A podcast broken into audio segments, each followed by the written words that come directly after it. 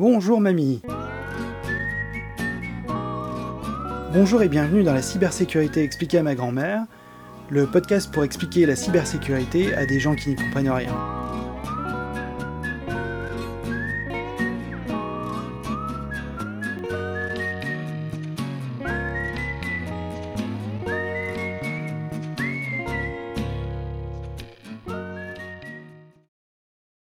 Et oui, c'est comme ça, ma pauvre Lucette. Il y a des méchants partout et encore plus sur Internet. Pas un jour sans recevoir le mail d'un gars un peu étrange qui te propose 20 millions d'euros, ou un pirate qui te menace de diffuser une vidéo compromettante de toi, sauf si bien sûr tu acceptes de payer quelques bitcoins. Sans parler bien sûr de ceux qui veulent ton mot de passe ou ton numéro de carte bancaire. Même si dans la plupart des cas ce genre de tentative est assez simple à détecter, parfois ça peut devenir beaucoup plus compliqué. Et eh bien justement, aujourd'hui, l'épisode est consacré à ce qu'on appelle dans le jargon l'ingénierie sociale, ou le social engineering en anglais. Ou en d'autres termes, l'art de duper les gens. Ça se passe souvent virtuellement au travers d'Internet, mais ça peut aussi être physiquement si quelqu'un vient chez vous ou dans votre entreprise. Le but est souvent le même. Vous volez quelque chose, généralement de l'argent, mais parfois ça peut être aussi une information en votre possession, comme un mot de passe par exemple. N'oublions pas que tout peut se vendre. Vos identifiants de connexion, par exemple, peuvent se revendre au marché noir. Mais il y a aussi toutes les informations qui vous concernent et qui peuvent être vendues au plus offrant. Mais commençons par le début. Comment manipuler ou duper quelqu'un pour lui faire faire tout ce qu'on souhaite? Il existe plusieurs techniques utilisées dans le cadre de l'ingénierie sociale. Le premier groupe, qui est très certainement le plus connu et le plus répandu, c'est le phishing, ou l'hameçonnage en bon français. Il faut comprendre, comme cette technique est utilisée depuis de nombreuses années, elle s'est largement améliorée et même professionnalisée. D'une part, vous ne recevrez plus de mails truffés de fautes d'orthographe. Et d'autre part, les communications vers le site web utilisé par le pirate seront protégées par un certificat. Vous savez, le fameux cadenas devant l'URL. Paradoxalement, certaines initiatives ayant pour but de généraliser la protection, comme Let's Encrypt par exemple, ont permis à de nombreuses organisations d'améliorer la sécurité de leur communication gratuitement, ce qui est plutôt une bonne chose pour l'ensemble de la communauté. Mais cela profite aussi aux pirates qui bénéficient eux aussi de cette protection, et surtout paraissent sûrs. Les pirates sont de plus en plus professionnels et ont industrialisé leur activité. Il est possible par exemple d'acheter un service d'hameçonnage clé en main. Mais quelles sont les techniques que les pirates utilisent et surtout comment s'en prémunir? La technique de phishing se base essentiellement sur une ambiguïté. Comment savoir si oui ou non un message est légitime? On peut tromper mille fois une personne, mais on ne peut pas tromper si. On peut tromper une fois une... Euh, non. On ne peut pas tromper une fois mille personnes, mais on peut tromper une fois mille personnes. En fait, ce problème est loin d'être simple et on va détailler dans cet épisode les différents facteurs qui aident à détecter le vrai du faux.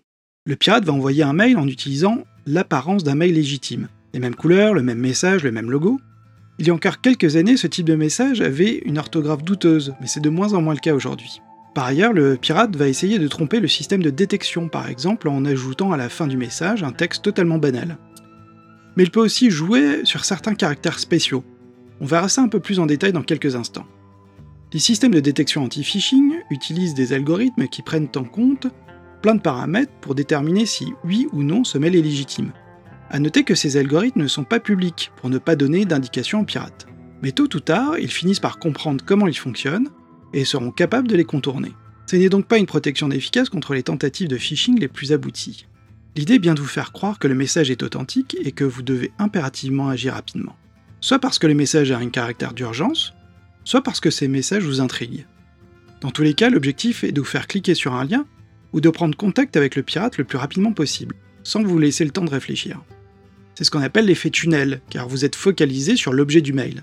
Pour se prémunir de ce genre de mésaventures, il faut comprendre comment les pirates procèdent. Si on regarde les techniques de la plus basique à la plus compliquée, la plus simple pour le pirate est d'utiliser une adresse mail déjà compromise. C'est soit celle d'une personne physique, soit celle d'une entreprise. Mais dans ce cas, la tentative est assez simple à détecter, car vous allez recevoir un mail prétendument de votre banque, par exemple, mais en provenance de l'adresse mail de la boucherie sans eau. Deuxième niveau de complexité, le mail utilisé provient d'un domaine qui ressemble fortement au domaine légitime comme BNP Paribas mais avec deux S, ou LinkedIn en remplaçant le second I par un L. C'est ce qu'on appelle du domaine squatting, c'est-à-dire acheter pour quelques euros un domaine assez proche du domaine usurpé pour l'utiliser dans le cadre de l'envoi de mails mais aussi pour faire un faux site, qui est le clone du site authentique. Troisième niveau de complexité, l'ajout de mots-clés est dans le domaine utilisé dans la campagne de phishing. Et là bien souvent, le pirate va jouer sur la confusion ou la méconnaissance de la victime. Par exemple, l'adresse mail noreply at email.microsoft.com n'est pas la même que noreply.microsoft.mondomaineamoi.com. Dans le premier cas, l'adresse est une adresse légitime, alors que dans le second, elle ne l'est pas du tout. Mais comment faire la différence alors que ces deux adresses sont bien références à Microsoft? Pour comprendre la différence entre ces deux adresses, il faut comprendre comment les adresses mail, mais aussi les sites web, sont joignables. En d'autres termes, il faut comprendre comment Internet est organisé. Et pour ça, il faut lire de la droite vers la gauche. C'est l'hébreu. Ça se lit de droite à gauche, comme l'arabe. Alors, les grandes teneurs, je vais la faire à l'Arabie. Seligman, Sylvie qui va la lire l'hébreu. Les domaines Internet sont structurés en top level domaine, TLD pour les intimes. Domaine et sous-domaine sont séparés par un point. Le premier, le TLD, est situé à l'extrême droite de l'adresse. C'est comme choisir une planète de destination. Il y a les plus fameuses comme la planète .com ou .fr, mais il y a aussi celles beaucoup moins connues comme .net, .biz ou .xyz. Certains TLD comme .aero par exemple sont réglementés, c'est-à-dire que vous ne pouvez pas acheter un domaine librement dans ce TLD. Toujours en partant de la droite, juste après le TLD, vous avez les domaines en tant que tels. C'est ce qui est généralement lié à l'entreprise. Si on prend l'exemple de Microsoft.com et Microsoft.fr, ce sont bien deux domaines différents, car le premier est dans le TLD.com, alors que le second est dans le TLD.fr. Ensuite, en troisième position, toujours en partant de la droite, il y a le sous-domaine. Le sous-domaine permet de ségréguer encore plus les domaines. Dans l'exemple que j'ai pris, l'adresse est noreply.email.microsoft.com. En lisant l'adresse de la droite vers la gauche, le chemin est donc bien tld.com, ensuite le domaine Microsoft, pour finir par le sous-domaine email. Si je prends l'autre adresse mail, noreply.microsoft.mondomaineamoi.com, le chemin sera clairement différent. On part du tld.com pour ensuite aller vers le domaine mon domaine à moi et terminer dans le sous-domaine Microsoft. Cette petite inversion est très importante car ce sont bien deux adresses totalement différentes. Dans le premier cas, vous êtes dans le sous-domaine de Microsoft, et dans le second, vous êtes dans le sous-domaine Mon domaine à moi. Vous n'êtes donc pas là où vous pensez être, mais bien dans un domaine qui veut se faire passer pour celui de Microsoft. Bien sûr, dans ce cas, le choix du domaine est un peu grossier, car c'est pour illustrer mon propos. Dans la réalité, les pirates redoublent d'ingéniosité pour vous faire tomber dans le panneau. Ils choisiront de préférence des noms de domaine à consonance technique, comme reset-password par exemple. Ou carrément des noms de domaine qui ne veulent rien dire, L'idée est bien de focaliser votre attention sur le mot-clé, dans ce cas Microsoft. Vous pouvez imaginer aisément qu'il est assez facile de procéder de la même manière avec n'importe quel autre mot-clé qui va attirer votre attention, comme police ou impôt, ou bien même le nom de votre entreprise. Il existe aussi des variantes de cette technique qui consistent tout simplement à déposer des domaines faisant apparaître un mot-clé, comme par exemple reset-microsoft.com. Ce domaine n'a rien à voir avec Microsoft, mais il laisse penser qu'il s'agit de ça. Quatrième technique, encore plus subtile, il est possible de jouer avec des alphabets spéciaux dans le nom de domaine. Certaines langues utilisent des caractères qui n'existent pas dans l'alphabet latin traditionnel. Et Internet permet de déposer des domaines compatibles avec des alphabets comme le cyrillique ou l'arabe. Il est tout à fait possible de mélanger plusieurs alphabets dans le même nom de domaine. Il existe un caractère qui ressemble à la lettre I, mais sans le point dessus, ou la lettre O qui peut avoir différentes représentations. Il est donc possible de déposer un nom de domaine utilisant ces caractères. Par exemple, Microsoft avec un i et sans le point dessus. Ce type d'attaque est très subtil car il n'y a quasi aucune différence entre le domaine déposé par le hacker et celui qui est usurpé. C'est ce qu'on appelle une attaque homoglyphe. A noter que ces caractères issus d'autres alphabets peuvent aussi être utilisés dans le message lui-même. Le but est de contourner les systèmes de sécurité. Le reste de l'attaque va suivre le même principe. Le site web sur lequel vous allez vous connecter va mimer à s'y méprendre le site web d'origine. Vous l'avez bien compris, je pense il existe bien des méthodes pour essayer de vous avoir. Et malheureusement, il n'y a pas de solution miracle. Gardez à l'esprit qu'il faut lire les domaines d'Internet de droite à gauche pour suivre le chemin et vérifier l'endroit où vous allez. Ne vous fiez pas non plus au nom affiché dans le mail. Il n'y a aucune contrainte là-dessus. Si vous avez un doute sur le domaine, vous pouvez le vérifier en utilisant le site web franceverif.fr. Et surtout, prenez en considération le contexte. Pourquoi répondre à une sollicitation d'American Express si vous n'êtes pas client chez eux? Encore une fois, il n'y a pas de solution technique qui permet de vous prémunir d'une campagne de phishing. La seule vraie solution est de comprendre comment une attaque fonctionne. Et comme l'erreur est humaine, la seule contre-mesure possible pour protéger vos identifiants de connexion, c'est d'utiliser le fameux MFA, c'est-à-dire de l'authentification forte avec un second facteur d'authentification. Le second groupe de techniques pour manipuler un humain est d'utiliser un prétexte. Gamin T'as pas rester seul dans ce bois, hein Allez, viens Le principe est assez simple car le pirate va simplement vous contacter avec un prétexte vraisemblable et jouer avec l'une des caractéristiques de l'être humain. C'est que par construction, nous souhaitons aider nos semblables. Instinctivement, quand quelqu'un prend contact avec vous, vous vous posez les questions suivantes. Qui est-il?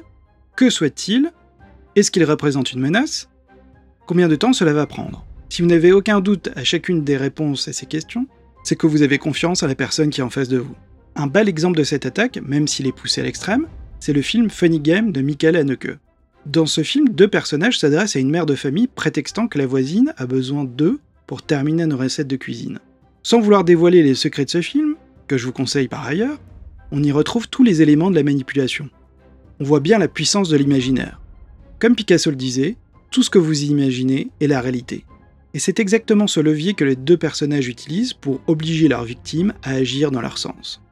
On peut aussi voir que le manipulateur cache son agressivité, qu'il est généralement insensible, qu'il manque de culpabilité et un fort détachement émotionnel. Un pirate n'a aucun scrupule à vous voler, même s'il sait pertinemment que vous avez des difficultés financières. Il n'hésitera pas non plus à essayer de vous intimider par tous les moyens possibles, mais aussi tenter de vous amadouer en jouant la sympathie et la proximité sociale. Un autre exemple est celui que vous pouvez trouver sur YouTube en tapant Social Engineering Baby Cry. Vous y verrez comment une femme prend contact avec un fournisseur de téléphonie et arrive à manipuler l'opérateur pour lui faire faire un changement de mot de passe totalement illégitime. Au-delà de la capacité de cette femme à manipuler son interlocuteur, l'opérateur est clairement perturbé par les cris d'un bébé en fond sonore. Comment ne pas résister à l'appel à l'aide d'une mère de famille désespérée avec son bébé en larmes? Là encore, tout ce que vous pouvez faire imaginer à la victime est réel. Mais pour que la technique de manipulation fonctionne vraiment, il faut aussi beaucoup jouer sur la vraisemblance. Et là, Internet est le meilleur allié du pirate.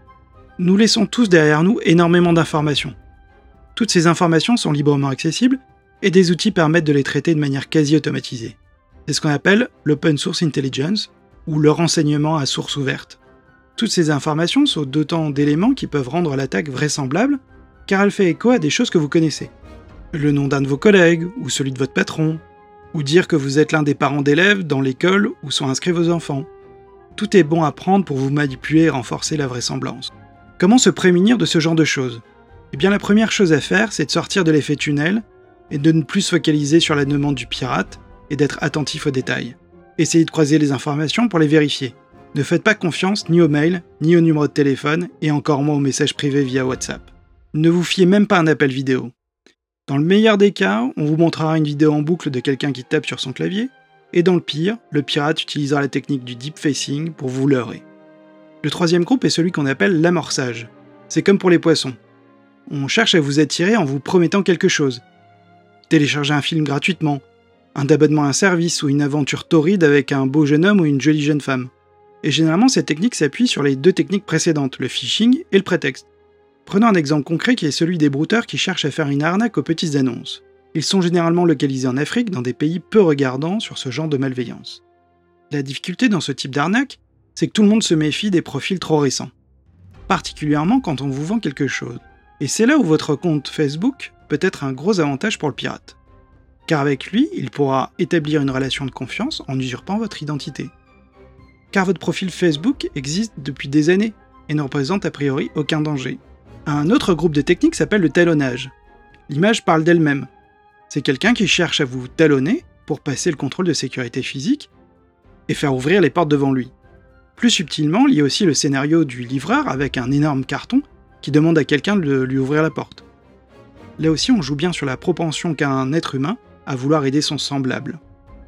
Plus romantique, mais tout aussi efficace, l'énorme bouquet de fleurs qui doit être impérativement livré le jour de la Saint-Valentin. Il y a aussi des moyens indirects d'arriver à ses fins, comme laisser une clé USB dans le parking, avec la mention énigmatique mais néanmoins efficace, ultra confidentielle. Vous l'avez compris, il y a bon nombre de méthodes utilisables pour vous manipuler, alors ne soyez pas trop dur avec vous-même si ça vous arrive. C'est un véritable fléau qui peut avoir des conséquences humaines parfois très graves. Malheureusement, il n'existe pas de solution parfaite pour vous en prémunir. Aucun algorithme, aussi bon soit-il, arrivera à détecter à coup sûr si le mail que vous avez en face de vous est légitime ou non. En revanche, il y a quelques règles à suivre pour éviter le pire. Prenez garde au contexte et à la vraisemblance de la demande. Si on vous demande des informations confidentielles ou un mot de passe, méfiance. Faites attention à l'urgence présumée. Un pirate vous demandera dans la plupart des cas de prendre une action rapidement. En fait, c'est rarement nécessaire. Essayez de sortir du tunnel mental dans lequel le pirate essaie de vous mettre. Prenez garde aux détails, les adresses mail, les URL des sites web. Et surtout, et c'est peut-être la première règle à adopter, partez du principe que ça risque de vous arriver. Et dans ce cas, la meilleure méthode pour vous prémunir des conséquences d'une attaque, c'est d'utiliser la méthode d'authentification forte à plusieurs facteurs.